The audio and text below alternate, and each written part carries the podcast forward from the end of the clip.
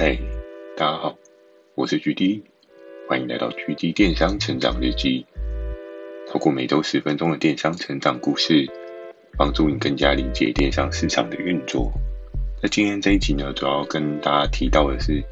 电商世界里的两个极端角色。其实，在电商的整个经营操作上面，每个人都有适合自己达成目标的那个未来愿景。有的人呢，可能是想要疯狂的增加自己的营业额；有的呢，是以他实际的利润为最后的导向。这两个方向，并没有所谓的对错之分，只是在于你自己的选择，你想要达成什么样的未来愿景。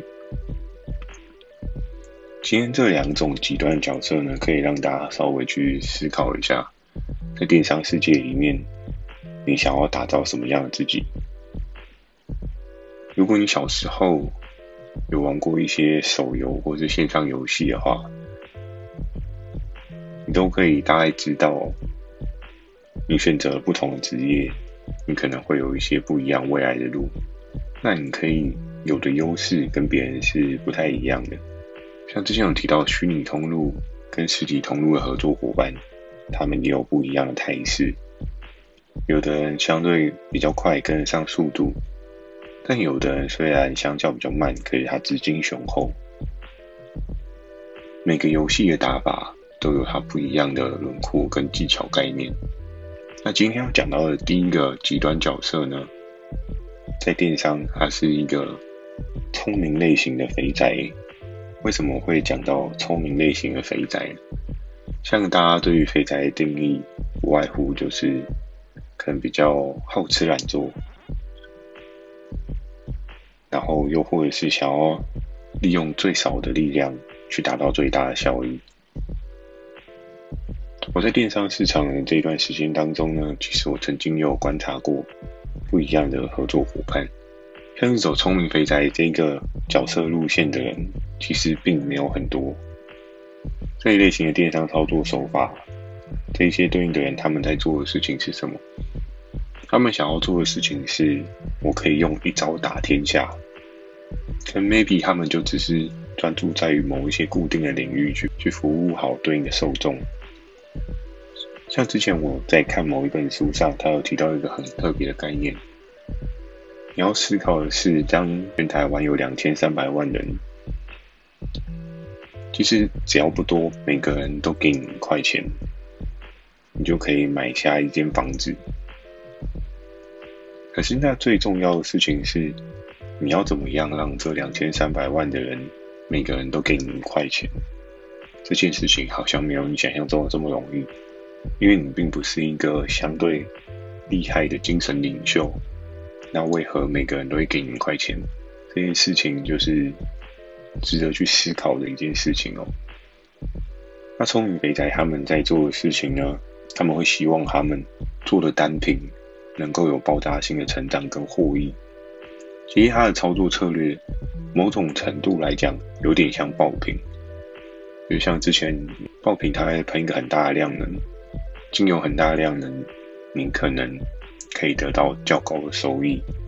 因为毕竟你的整个规模化经济跟大量收割市场需求的状况之下，你可以很快速的累积你的整个资产的水位。那多数在电商市场上面呢，很多人都会想要去做关于爆品的操作。相信聪明肥宅他，他多半也会是朝这个方向去做。但聪明肥宅他有一个很特别的点是，他对于商品的操作上面，他的利润点会抓得超乎你的想象。在过往的整个策略操作当中，我时常都会去观察。手边的合作伙伴，他们的操作手法，那像在近几年，就有看到某一些很厉害的人，他们做的事情，就像这一类聪明的肥宅，他们很认真的去生出一只对应的商品，然后这一只商品呢，他们可能有对应的一些素材，一些素材主要是非常精准的瞄准到当下市场需求上面的痛点。透过这些痛点呢，他可能在搭配一些不一样的行销操作手法，去将整个商品的门槛性定高。我们都知道，在电商市场上面啊，有很多很重要元素，像之前有提到的价格这个部分，我相信是在做电商的人都会思考、都会去想的一件事情哦。而在电商市场，其实还是有很多其他不一样的配搭元素，像广告也是一个很重要的点。因为你今天有很好的价格，可是如果都没有人看得到的话，这个价格等于是白杀了。那像通常聪明肥宅类型的人，他们对于整个门槛垫高跟资源的放大，有一套他们自己的操作手法。他们可能卖一个单品所抓的利润额至少是五成以上。其实某种层面来讲，看起来就有点像是电视购物的操作，只是他们可能是网红化的电视购物操作这样子。那我们可以去思考一下，当你一个单品就可以赚超过五成的获利，其实是一件很可怕的事情。我们用数字做一个简单的佐证举例好了。假设你今天卖一个单品是一千块，然后你的利润有五成，那相对来讲的话，你的纯净利就会有五百块。那聪明肥宅他过往通常在做的事情就是，我今天可能专注在卖这个品项，我一天的订单数也不需要太多，我就一张单五百。我们都知道，现在一个人基本的薪资水平大概每天是坐落在八百到一千左右，所以聪明肥仔他们很聪明的点是在于，他知道一件事情，就是我今天我的商品我只要卖两张单，就等于你。一般在外面上班的基本的薪资水位哦，当然可能有些人会提出说，诶，那他今天开公司还是会有一些对应的仓储啊、人力啊，又或者是他会有一些很基本的管销费用是需要去做一些承担的。这些问题，我相信是每个经营电商的人几乎都会遇到一个问题，但相对来讲，可能要去思考一下，像聪明肥宅这一类型的人，我相信他不会。没有去思考到这一个部分，你可以去思考。假设我们以现在台北市普遍的租金水位来去定义好了，可能有的高有的低啦。那我们抓一个比较中间，不会误差过大的水位带。我们举个例子，假设房租三万块，这样其实也比较好算。所以你一天大概就是一千块。所以要思考的一件事情是，聪明肥宅这一类型的人，他们所做的事情，他一天。只需要出四笔订单，他就可以把他的管销，然后跟他要赚的钱，就等于是你每天上班所做的事情一样。讲到这边是不是很吸引人？我相信听完这一趴，很多目前在工作岗位上班的人就会觉得，哇，那我要当个聪明肥宅。可是相对来讲，聪明肥宅他也不是没有他对应的门槛。第一个，他对市场的敏锐度要超级无敌高哦，就是你可能要在。市场还没反应之前，你就知道这个市场会发生什么事情，这个市场的需求会是什么事情，你才有机会当个聪明的肥宅。那像是刚刚所讲到的，假设今天你是一个聪明肥宅，你生成了一个五百块纯净利的商品出来，每天只需要出四笔单，很多人就会刚刚有提到可能会有一些人事成本管销啊。可是你要思考，假设你今天出四笔订单，你需要额外请人吗？除非你今天包的东西是那种超级无敌大的，比如说像是很大的柜子啊，或者很大的桌子啊，还是说你今天有一些真的超级无敌重材积的东西，那或许 maybe 你会需要请人，不然你会有一些劳务损伤嘛。而今天当假设你这四笔订单的东西可能都是，我们举一个比较正常的例子好了。一个货物一公斤应该算是差不多的水位，就是平常不管你在买床包啊，还是其他的东西，其实一公斤差不多就是在一个正常值的区间。那你一天也才搬四公斤的货物，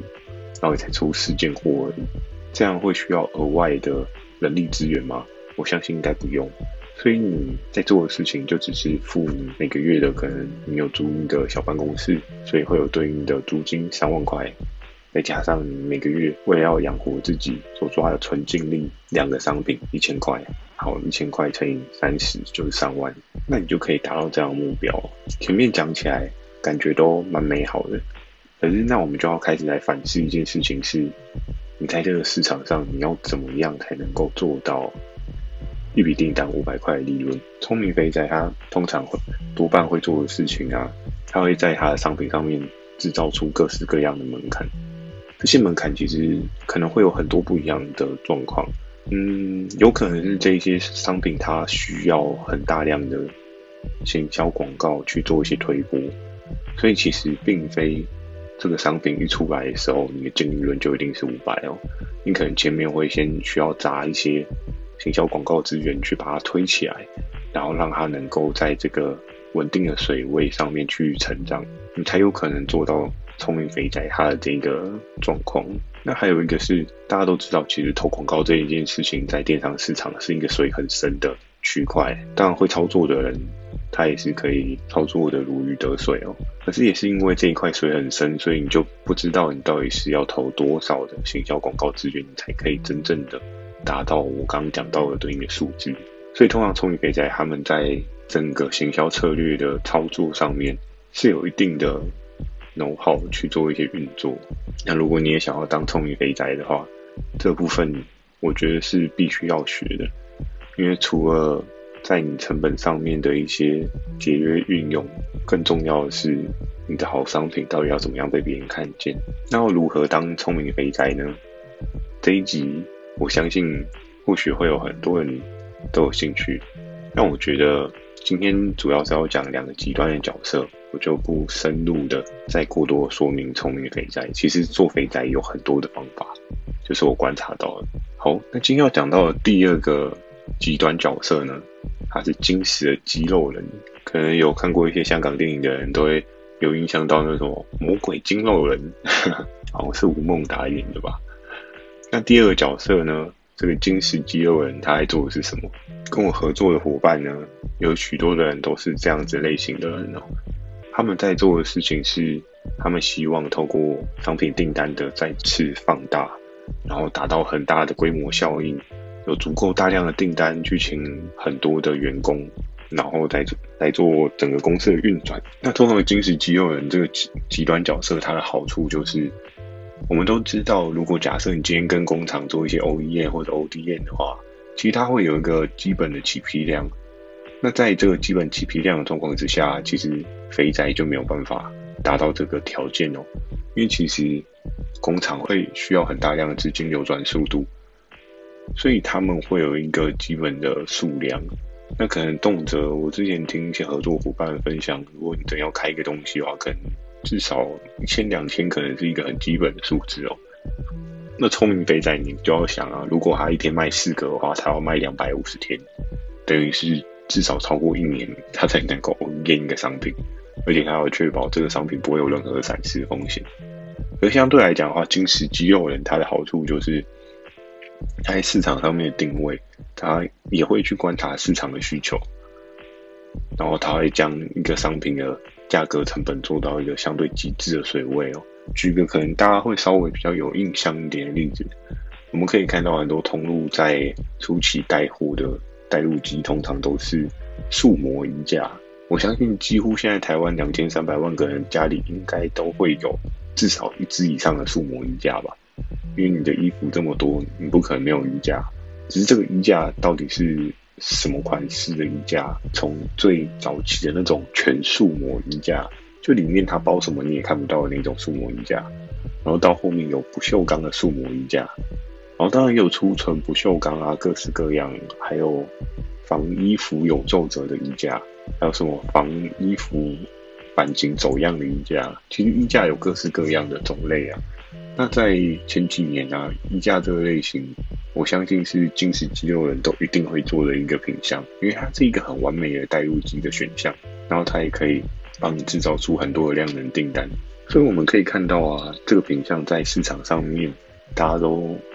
各式各样的厮杀哦。我记得在那时候市场刚出来的时候，可能最大的组数两百路还是四百路吧。就做到了三点四、三点五这个水位哦，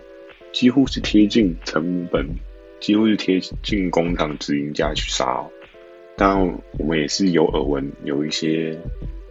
工厂端，又或者是说有一些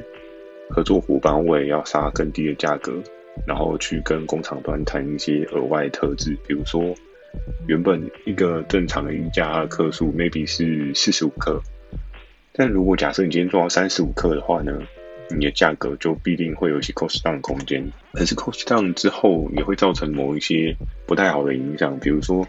你要想当初衣架为什么它会设定在四十五克这个水位，就是可能基础的风吹雨打的状况之下，它并不会有。衣服飞掉的问题嘛？但你今天你调整到三十五克或是甚至二十克的时候，可能轻轻刮一个小风，你的衣服就掉到地上，还是怎么样？所以其实，在衣架上面啊，它是一个很稳定的盘，可是市场厮杀的相对过度严重哦。像这一类型的话，通常金石肌肉人都会拿来做一个稳定的盘面，然后去支撑它基础水位。尽管这个东西它可能每卖一只赚不到，我相信应该是赚不到一块吧。所以通常你去看有在卖这一类型的衣架，多半他们都是抱着半买半相送的那个概念。那精实肌肉人它的好处就是，他今天只要观察到市场的超强爆品，他通常就有一个很强的谈判能力，去用量跟工厂去谈说，哎，我今天可以给你下多少的订单数量。然后，但我希望可以给我到这样的水位。那多不半呢？他们在谈判上面有一定的强势程度哦，因为你的数量 always 都这么大，工厂怎么可能不听你的？如果假设你有跟一些工厂端的人接触过，大概都知道，工厂端他们最要求的就是数量，因为他们要资金的整个流转运作。这事情不管是在台湾跟大陆，应该都是差不多的状况。从一些新闻的。内容上面可以看到一些蛛丝马迹，所以其实金石肌肉人他们可以透过很大的量能，然后去压低他们单笔的单价，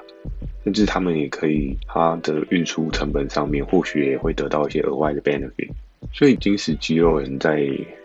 电商合作的伙伴当中是一个不可或缺的角色。你要做到规模的营业额经济，通常金石肌肉人会是一个最好的帮手。因为它可以帮你做到的是巩固市场基础的稳定需求，它是一个很强很强的基地存在，它可以给你很大量的订单数啊，然后也可以给你很大量的营业额。但相对来讲的话，他们在市场上面敏感度可能会稍微没有那么的高，比较偏向是一个吃苦耐劳的类型，他会好好的。将一个商品做深化到一个价格无人能比的地步哦。但我们合作伙伴当中也也往往常常都会有 A 精实肌肉人跟 B 精实肌肉人的互相抗衡竞争哦。因为我们就可以看到有很多不一样的合作伙伴，他们有不一样的策略操作去做一些价格竞争，其实也还蛮刺激的。你就可以看到有两个很强的人，然后有点像他们在。擂台上面对决打仗这样，然后当然大家比的无外乎是出货速度啊，或者是出货品质啊，还有比成本价格啊，这些都是金石肌肉人他们身上所拥有的超强技能哦。那接下来呢，要跟大家聊，那如果你今天进入电商，你应该要当肥宅还是金石肌肉人？我相信。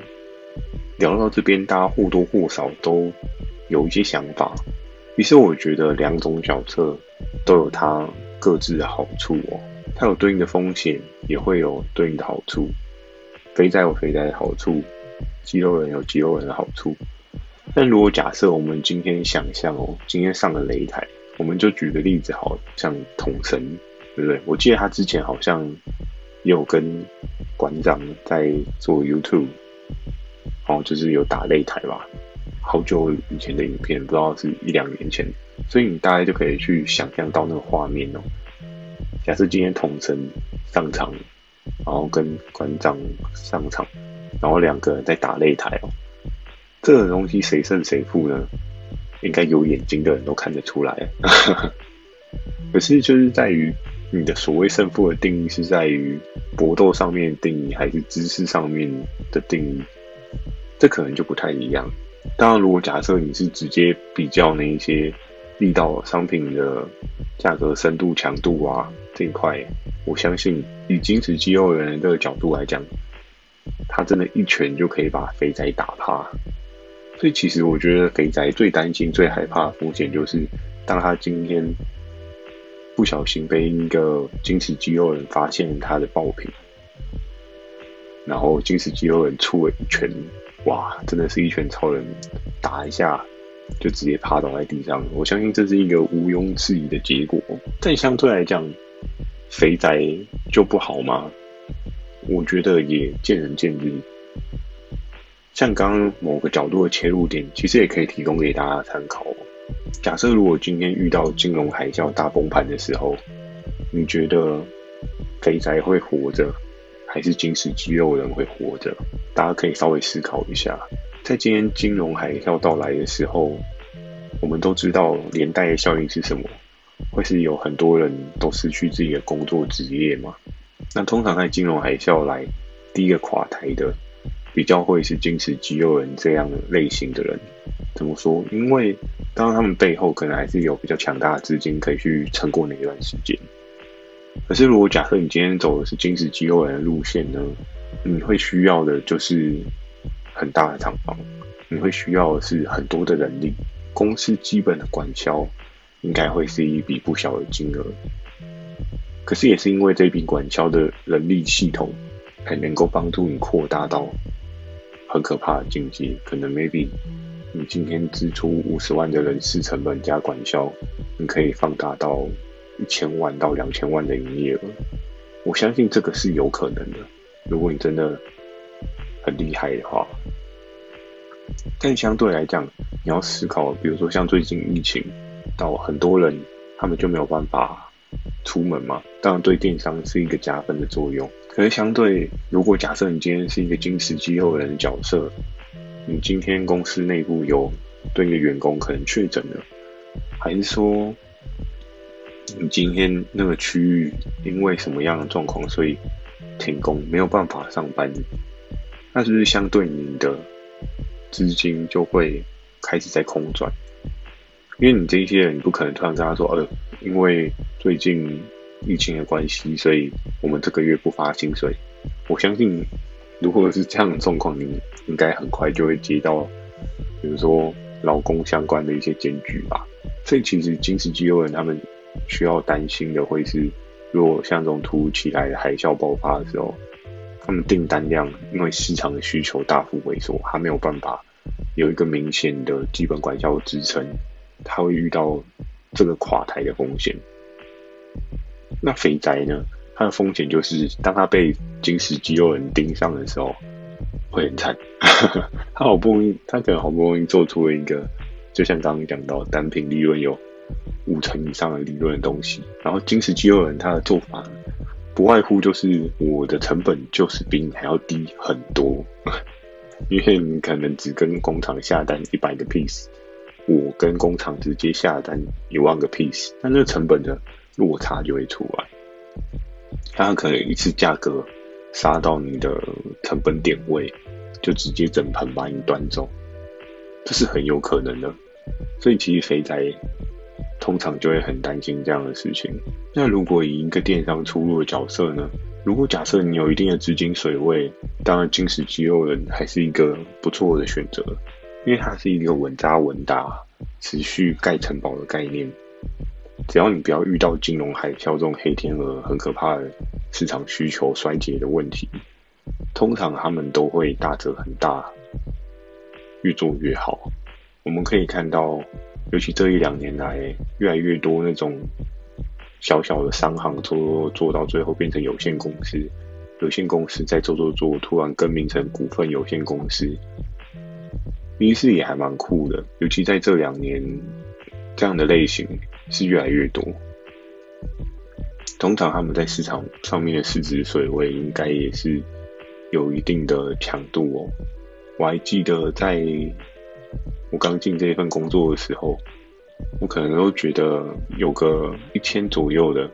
合作伙伴就很厉害，但在这近几年来，有时候听到人家一些虾皮的风声，比如说他们 top 前几名的都是那种三四千的角色，我想说哦。真的是人外有人，天外有天。但通常你能够做到那种三四千的角色，我相信大概至少有八成，你一定是有金石肌肉人的基因去做支撑，那你可以把整个规模化 building 起来。变成一个很强大的公司个体，去得到对应的市场规模量哦。那如果假设你今天出入电商市场，你并没有很强的资金水位，你也没有对应的支撑，可以去找对应的厂房跟对应的人力资源，或许你可能可以学习当一个聪明的肥宅，因为聪明的肥宅不好吗？其实也不会不好啦。就是你看一下嘛，假设像刚刚算的那个数学题，对不对？你今天只要出四笔单，你就可以躺在家里当肥宅打电动，这事也是蛮好的，对不对？所以其实要怎么做电商这件事情呢？见仁见智，每个人都有适合他自己的方式，每个人都有他必须要面对的风险压力。你可以选择当个肥宅，出少少的订单。得到很大的进货力，你也可以选择当一个精实肌肉人，建立起来自己的系统规模，然后达到一个很强的市场状况。这两者都有它的好与坏，你的选择也会影响到你后面的延伸发展。但无论如何，我觉得。在生活当中，只要你有选择要改变某一些事情，这些事情都会帮助你个人成长更加的好。好，那今天跟大家简单分享到这边。如果你喜欢今天的内容，也请帮我点个五颗星。如果有想要询问的电商相关问题呢，也欢迎大家寄信到描述栏的 mail，或是你可以在留言板留言给我。First Story 也有推出新的语音留言功能，如果你懒得打字的话。录一段话反馈给我，也是一个很棒的选择哦。期待大家有更多不同的建议。我会在 Facebook 跟 IG 不定期的分享一些电商的小知识给大家。记得锁定每周二晚上十点《GD 电商成长日记》。祝大家有个美梦，大家晚安。